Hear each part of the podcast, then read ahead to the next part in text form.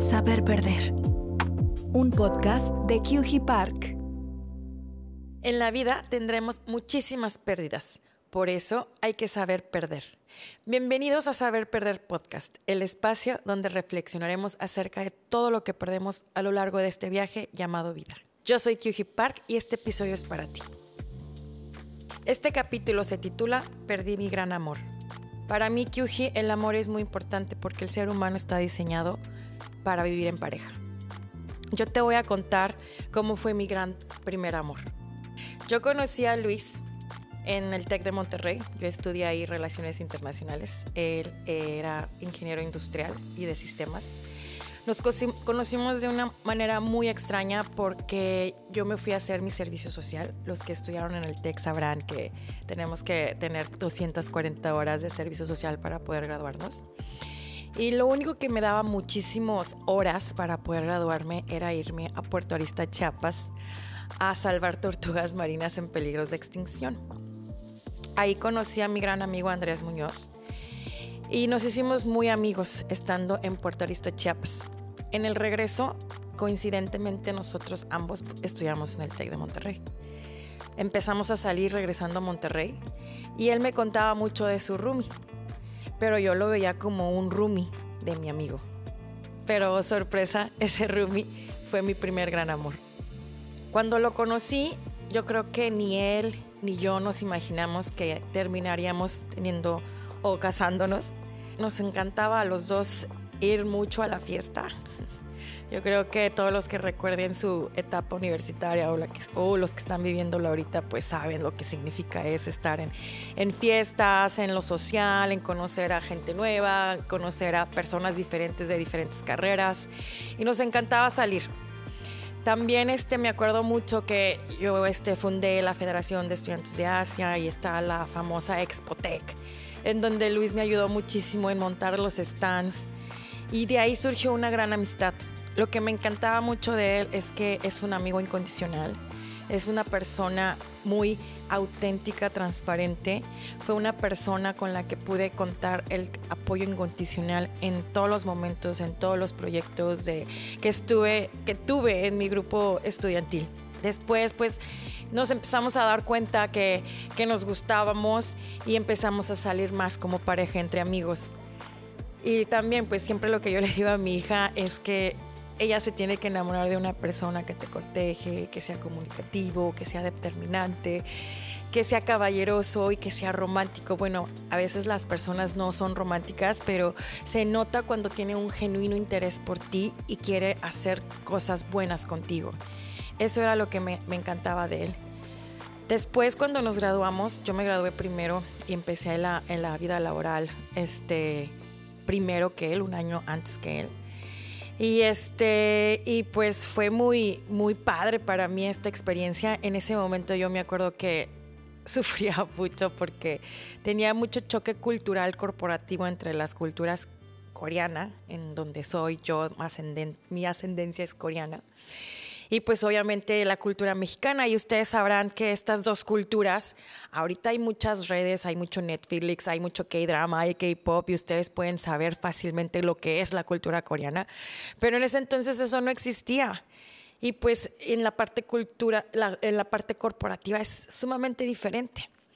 Y pues mediar estas dos culturas fue algo muy interesante. En ese momento cuando lo estaba viviendo tuve mucho choque porque crecí en México, pero me educaron mis papás coreanos, entonces yo estaba intermediando estas culturas. Muchas veces, pues, saben, son 12, 13, 14 horas de diferencia dependiendo del, del, horario de verano o del horario de invierno. Y me tocó muchas veces quedarme hasta noche. Me acuerdo mucho que me quedé un día hasta las 11 de la noche en Apodaca, imagínense. O sea, hoy en, eh, les estoy hablando en el 2008 en Apodaca, pues todavía no había tanto tráfico como el día de hoy lo, pueden estar viviendo. Pero este, salir a las 11 de la noche, teniendo 24 años, primer empleo, como que era mucho, muy, muy difícil para mí en ese momento. El día de hoy lo agradezco porque eso me forjó carácter y entender mejor la cultura corporativa coreana de donde son mis papás, claro, también la mía, pero yo me siento más mexicana porque he vivido casi toda mi vida aquí en México. Y pues teniendo esa diferencia, o sea, tenía esa, imagínense ustedes, recién egresados, cuando empiezan a ser recién egresados que se quieren comer el mundo y además quieren quedar bien en, en la empresa. Y pues yo traté de hacer eso, entonces no pude balancear mi vida profesional con mi vida personal. Entonces ahí es donde Luis y yo estuvimos teniendo diferencias. Pero le agradezco mucho porque él me hizo ver muchas cosas de que él siempre me hacía hincapié de que soy un número más y que soy reemplazable, porque así son las empresas y es verdad. Y pues yo creo que ese apoyo que siempre me tuvo para, para crecer profesionalmente, se lo agradezco muchísimo. Y bueno, siempre que tenía muchos sueños u objetivos, me encantaba muchísimo que él me, me apoyara tanto y, y siempre quiso, nunca me trató de cortar alas Siempre quiso que yo buscara más, siempre me respetó en todos mis sueños y objetivos que, tenía. Eso era lo que me encantaba de él. Y bueno, a través de esto este, empezamos nuestro noviazgo. Cuando teníamos apenas tres meses, él ya me hablaba de un futuro. Y a mí me sacaba mucho de onda, porque yo decía, pues nada más llevamos tres meses, estamos muy jóvenes, como él puede ver tan jóvenes este futuro tan, de que nos vamos a casar, vamos a tener hijos, vamos a comprar una casa. Y a mí eso como que me sacaba de onda porque no era algo común que podías escuchar en un chavo de 24, 23, 24 años. Este, y me encantaba, bueno, a él le gustaba mucho los hombres G, le encantaban los Beatles, le encantaba comer este, todo tipo de comida, le entraba este, me encantaba que sin conocer mi cultura coreana, no le importó y probó el kimchi. Los que lo conocen saben que es una, es platillo muy fuerte que tiene, tiene sabor mucho a jengibre y ajo. Este, y le encantaba bailar, nos encantaba bailar, nos encantaba ir a bodas y parecíamos viejitos porque nos encantaba bailar las norteñas, las cumbias, los guapangos, este, la salsa y no dejábamos de, de, bailar cuando estábamos en, un, en una boda. Eso lo disfrutábamos muchísimo, nos encantaba viajar, nos encantaba conocer lugares nuevos.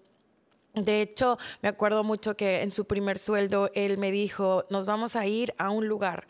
Y él me propuso, vaya de Bravo, porque es algo, es como un pueblo mágico, este, y quiero conocerlo contigo.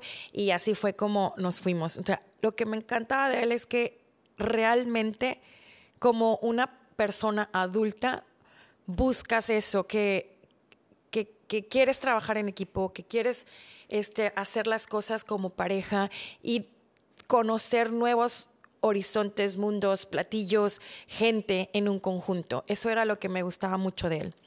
También me encantaba mucho que él era muy determinante. Lo que él se ponía o lo que él decía, lo cumplía. Por ejemplo, este, un día él me dijo, ¿sabes qué? Yo soy ciudadano americano, voy a ir a buscar oportunidades a Estados Unidos. Me acuerdo que era el 2009 o 2010, cuando fue la crisis de Estados Unidos y pues obviamente fue a darse la oportunidad. Por la crisis no, no encontró empleo, pero él me dijo, yo me voy a ir y yo en cuanto encuentre un trabajo y me estabilice, yo te voy a, este, nos vamos a casar y nos vamos a ir a, a, Estados Unidos a vivir en familia. Si yo veo en una situación donde mi relación contigo esté en peligro, yo me voy a regresar y no me va a importar lo, lo laboral. Híjole, lo que les estoy contando es algo de tanta tanta determinación que sí pasó. Él se fue en el momento que yo empecé a poner más mi atención en la parte laboral y en donde empecé a dejar poner atención a, mi relación, él fue el momento en que regresó a México y volvió a intentar a, a conquistarme, a cortejarme, a volver a tener una relación de pareja. Todo fue hermoso, lindo, como todas parejas, tuvimos altas y bajas, pero lo más importante es que un día, este, de, sorpresa, eh, me acuerdo mucho que fue en enero, me dio anillo y este, después del el anillo empezamos a planear la boda.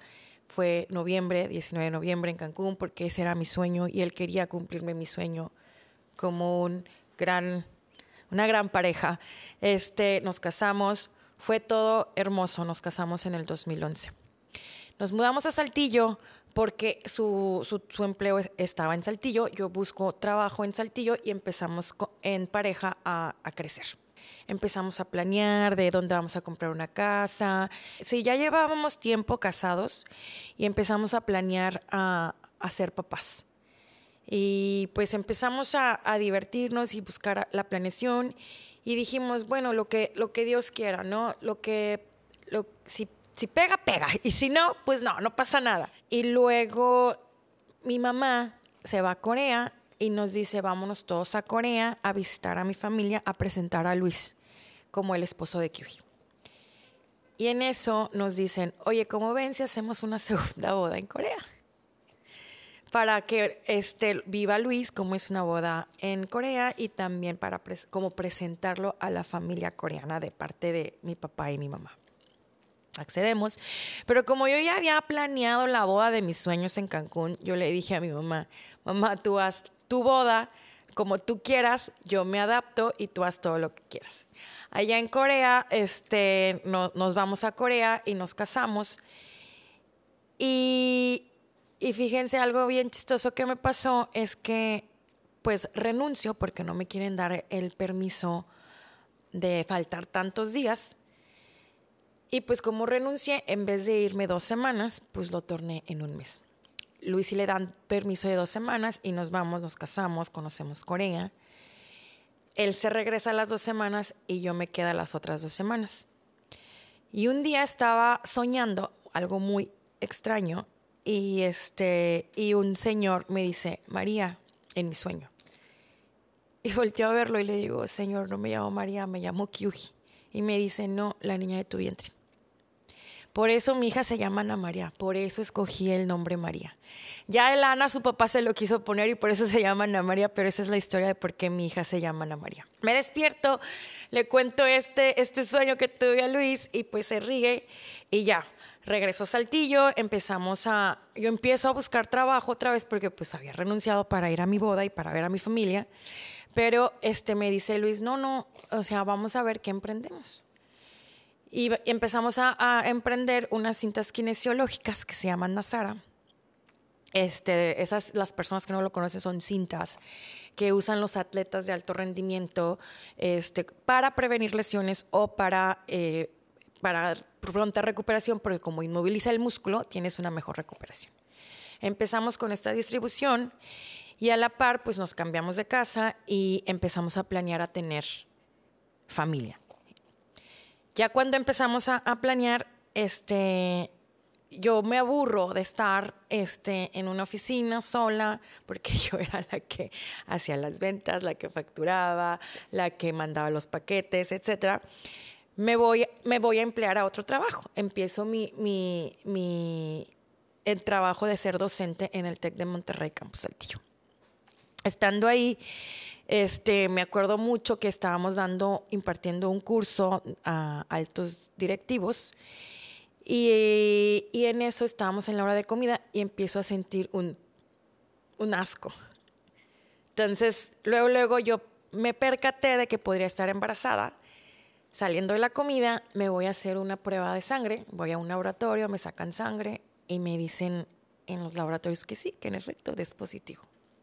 Estaba súper emocionada y, este, y pues empiezo a planear de cómo, cómo le voy a decir a, Luis que estoy embarazada, ¿verdad? Y compré una tarjeta en donde compré una calcetita para darle la, la gran noticia. Este, y ya pues voy, a, armo todo, todo, toda la tarjeta. Pero ese día me iba de viaje de trabajo. Me acompaña al aeropuerto, estamos, y le digo, oye, mi amor, te va a extrañar mucho, y le doy una tarjeta. Y cuando le doy la tarjeta, lo abre y ve una calcetita y dice, ah, chinga. Y empieza a leer y empieza a leer y dice, no, no. Y yo ese día me iba de viaje. Bueno, entonces estaba súper emocionado y ya cuando regreso, me voy de viaje.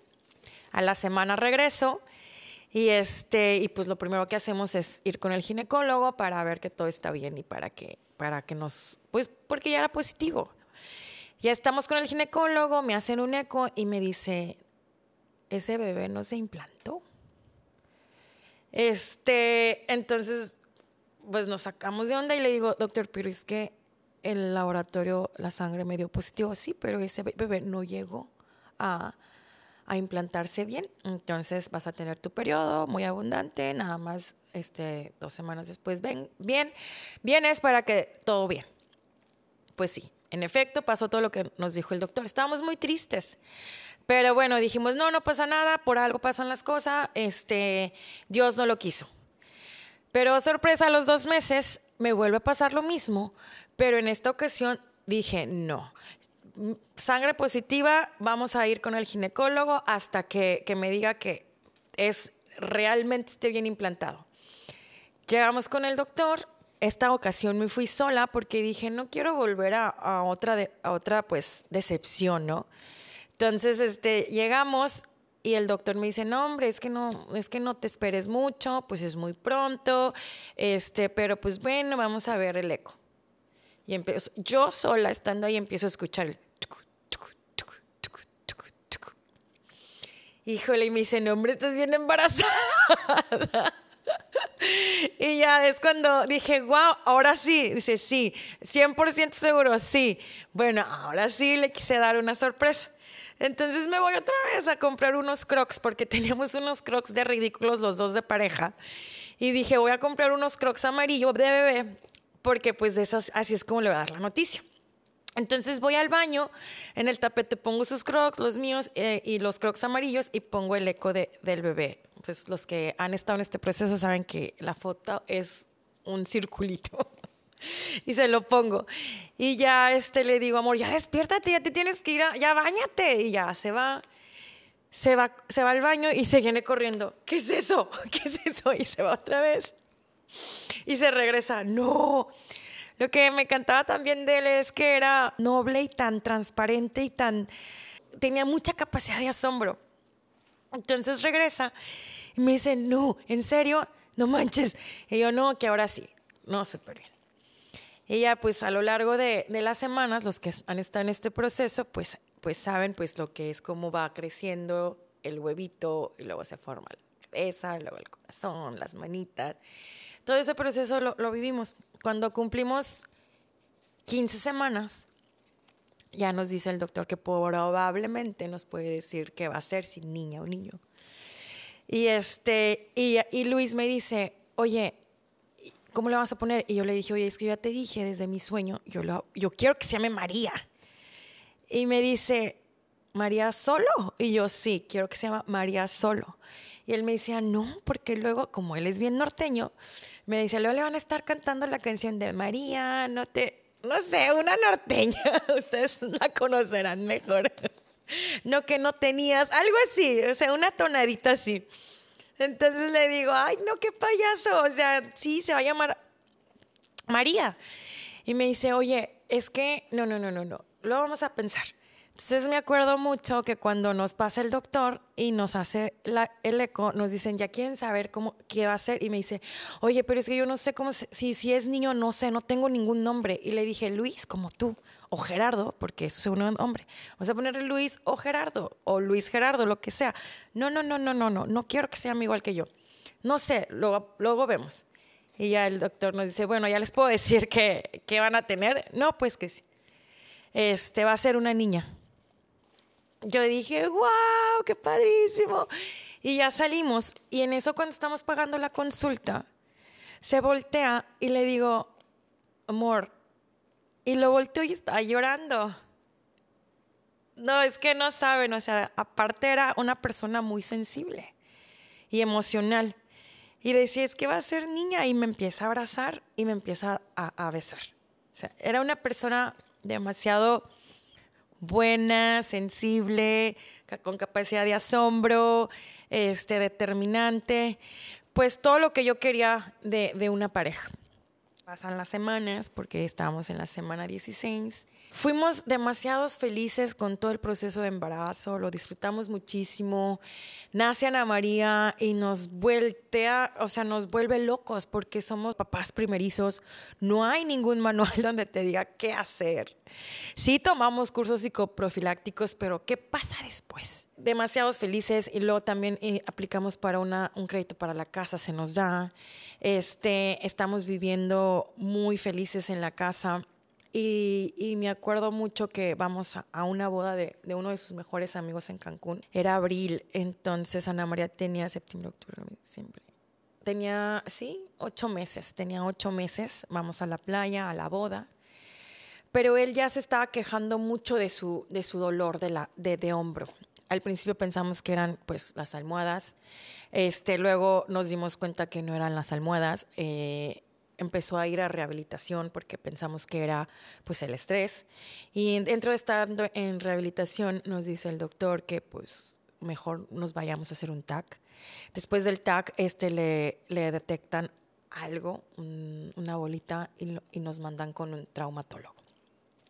Estando con el traumatólogo, pues el primer traumatólogo empieza a, explicar qué se tiene que extirpar, qué se tiene que operar de inmediato, etcétera, y quisimos ir con otra segunda opinión del traumatólogo. Vamos con el segundo traumatólogo y nos dice ahí es donde nos dicen, no soy yo, es un oncólogo. Ustedes saben cuando dicen oncología. Wow. Vamos, este, y pues padrísimo porque mi papá tenía un alumno que es oncólogo, uno de los mejores aquí en Monterrey, y pues vamos con, con el oncólogo y, pues nos hace un espacio para, para verlo. Ve todos los estudios, nos cita este, otra vez para hacer la biopsia. Este, vamos al laboratorio, nos hace la biopsia, se tardan dos semanas para, para decirnos si el tumor es benigno o maligno. Y, me acuerdo que estaba yo en la casa esperando pues los resultados en Saltillo. Me acuerdo mucho que estaba en el jardín. Tratábamos de llevar una vida normal, que nada estaba pasando, que todo iba a salir bien. Y, esa llamada, contesto y me dicen es un tumor maligno. Por favor, vengan al consultorio para ver qué vamos a proceder. Llegamos este, y ya nos atiende el doctor. Nos nos comentan que es un sarcoma de Ewing. Es un sarcoma súper difícil. En ese momento, les estoy comentando, hace siete años, no, no, el día de hoy, la verdad, no, no sabría decirles si ya hay más estudios, pero en ese momento, hace siete años, no había estudios, no había nada, porque era un sarcoma muy agresivo, era un sarcoma muy raro, era un sarcoma donde pediátrico, donde en su mayoría los niños lo tenían. Entonces nos asignan un oncólogo pediatra que ya tiene experiencia en este sarcoma. Nos empiezan a comentar cómo van a hacer este, las quimioterapias, nos dicen que vamos a estar internados cinco días, luego dos semanas descansamos y luego otra vez cinco días de quimioterapia y otra vez dos semanas descansamos. Este, y así empezamos a proceder. Todavía me acuerdo que era 13 de mayo del 2015, del 2015. Empezamos a hacer todo, todo, todo esto. Este, mayo, pasa mayo, pasa junio, julio, agosto, nos dicen no está funcionando, él empieza a perder muchísimo peso, él empieza a perder pelo y por eso decide raparse. Y pues fue un proceso muy cansado porque yo estaba lactando, mi hija todavía pues gateaba y tenía, necesitaba cuidados y atenciones, pero pues nos turnábamos, yo la dejaba con mi cuñada Claudia, ella este, la cuidaba mientras yo estaba en el hospital, o cuando me, me salía del hospital era cuando yo lactaba y la cuidaba y demás. Radioterapias no funcionan, nos dan de alta, nos dicen en Monterrey que pues ya no hay más que hacer por él, que por favor este, no, no, encuentran pues la solución y decidimos irnos a Houston. Allá en Houston, yo creo que es el mejor hospital, en el MD Anderson. Siempre lo he comentado que el MD Anderson tiene una, un, este, una logística un orden y una coordinación entre el hospital, este, en la zona de descanso y las consultas, quimioterapias. Estando allá, este, pues nos, nos, nos vamos a Houston. Fue un proceso muy largo, pero muy rápido y oportuno porque resulta que aceptan a personas o les dan prioridad a las personas tejanas. Y Luis era tejano. Este, lo aceptan a las dos semanas que aplicamos, nos mudamos a Houston, empezamos otra vez a tener quimioterapias, pero no vemos mejora.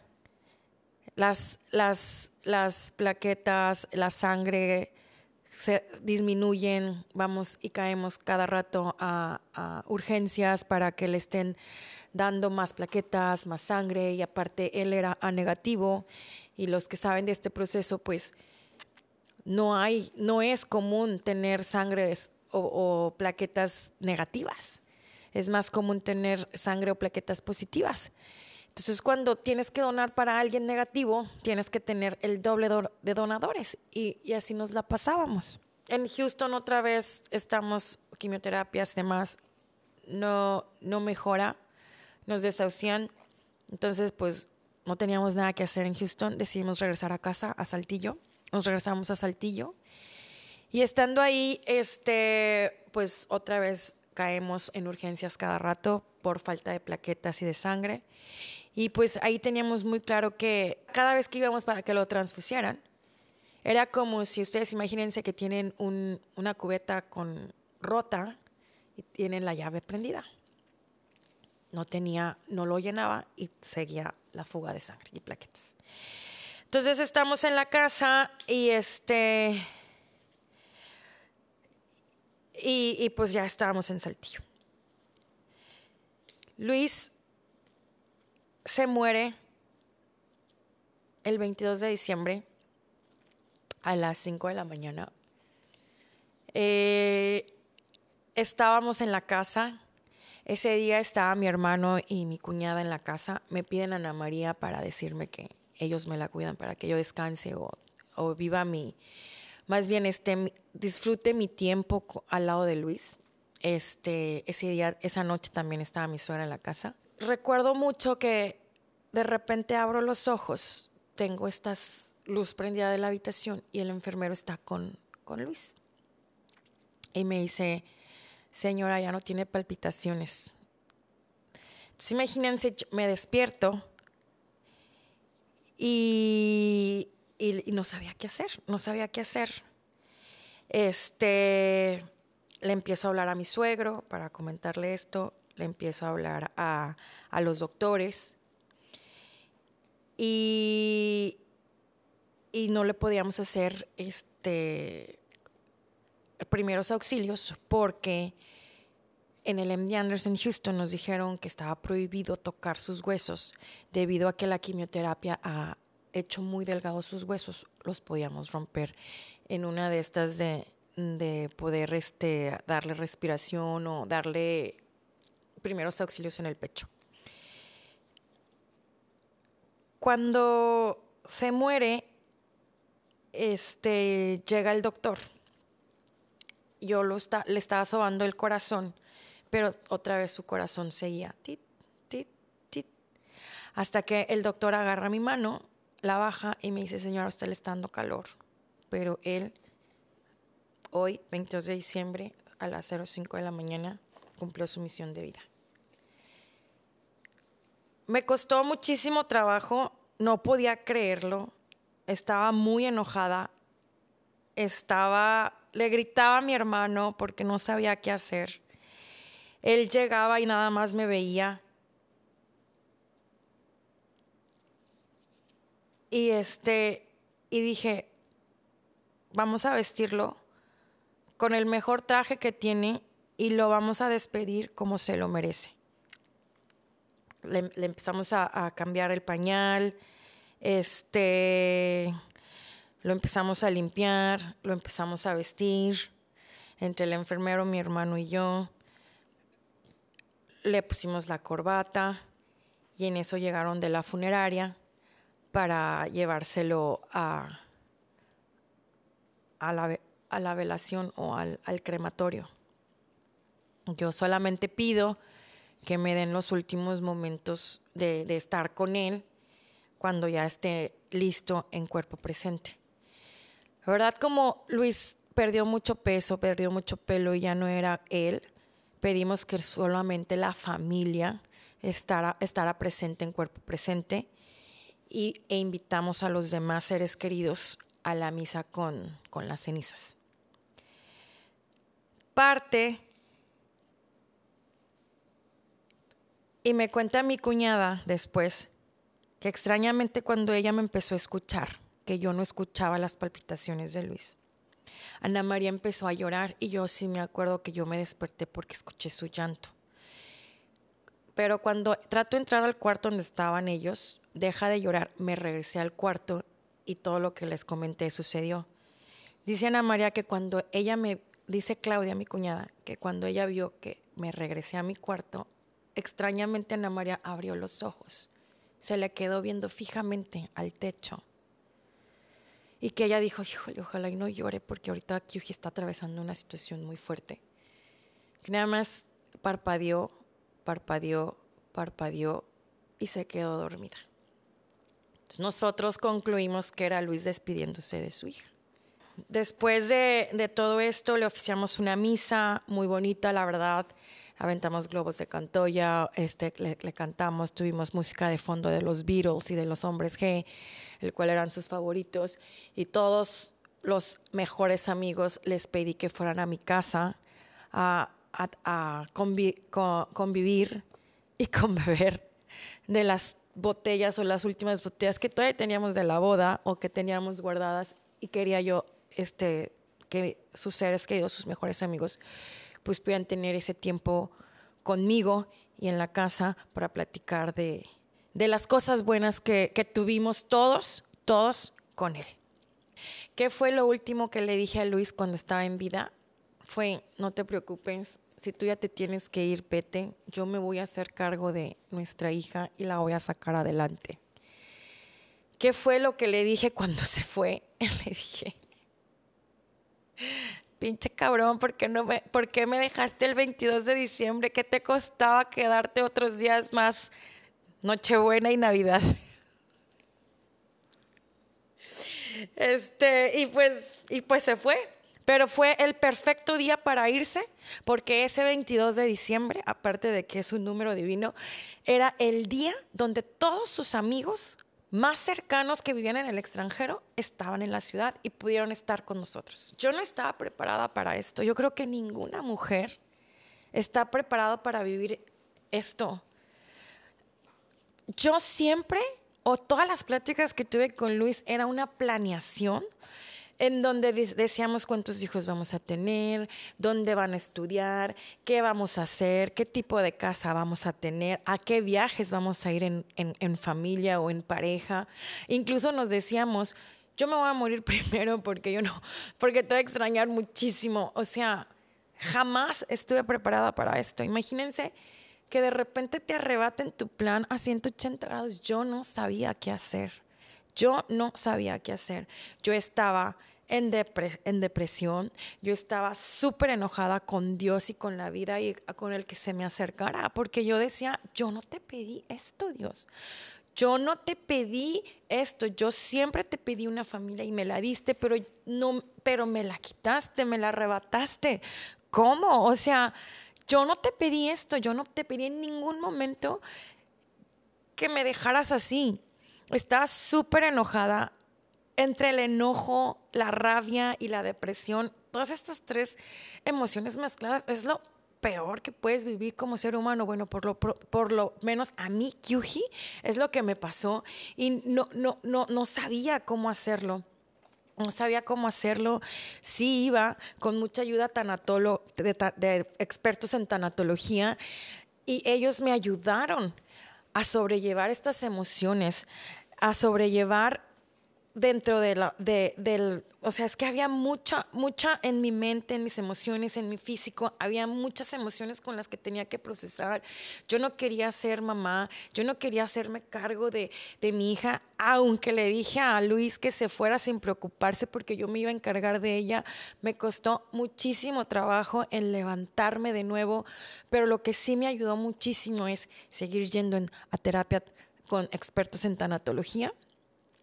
Este, después empecé a ir mucho con terapias de psicólogos. Es bien difícil encontrar a un psicólogo porque no todos son como que hacen clic contigo. Entonces es muy importante que vayas con uno tras otro, tras otro, hasta que encuentres a tu psicólogo o tu terapeuta. Y eso es lo que me pasó. Y lo que más, más, más, más, más, más me ayudó es encontrarme en el trabajo, que curiosamente encontré gracias a que fungí como traductora en una inversión coreana que iba a llegar a México y no sabía en dónde posicionarse.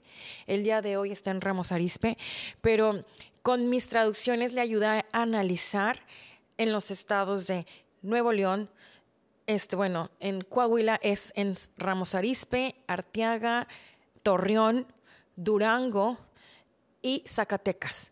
Ahí es donde este, yo fungí como, como su traductora, en donde empecé a, además de traducirle la situación entre México y a partir, además de expresarle las necesidades o el requerimiento del cliente a, a la parte mexicana, este, esto es lo que a mí me hizo volver a regresar en el giro profesional en el que el día de hoy estoy, porque empecé a tener contacto con secretarias de economía de, estados diferentes, empecé a, ver este, las bienes y raíces industriales de cada estado y, este, y empecé a, a intermediar este, las culturas corporativas o, la diferencia cultural que hay entre estos dos países.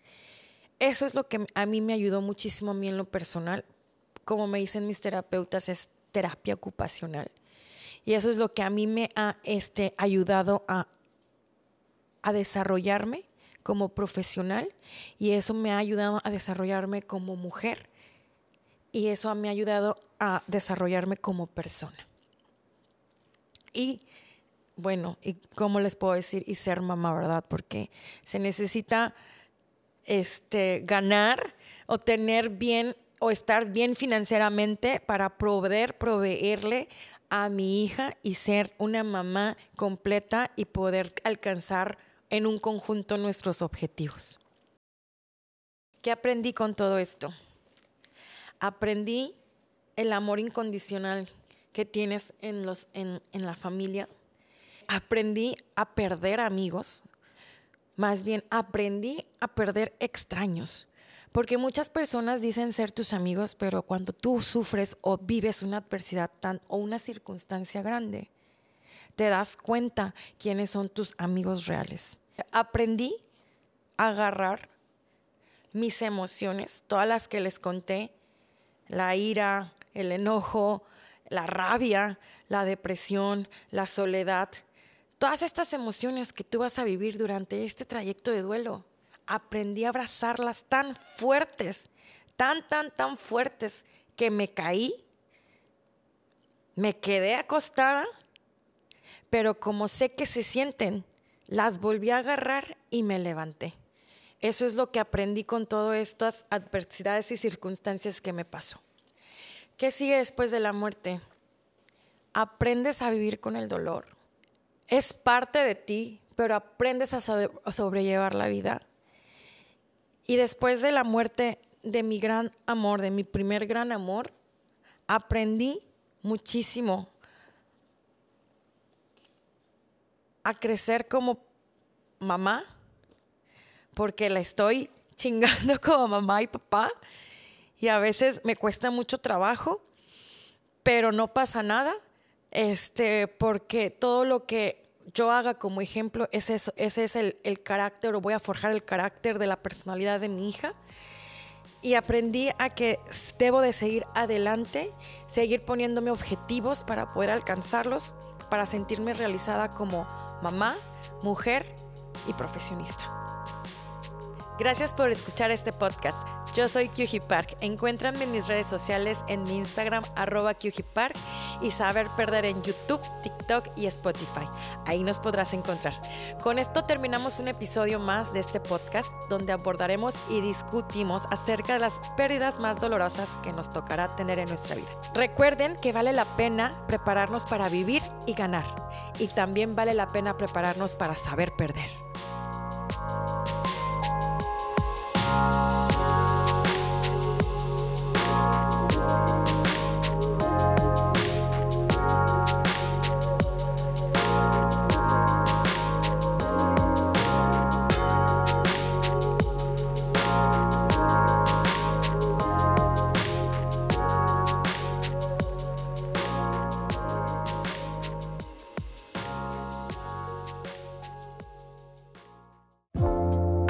Perder.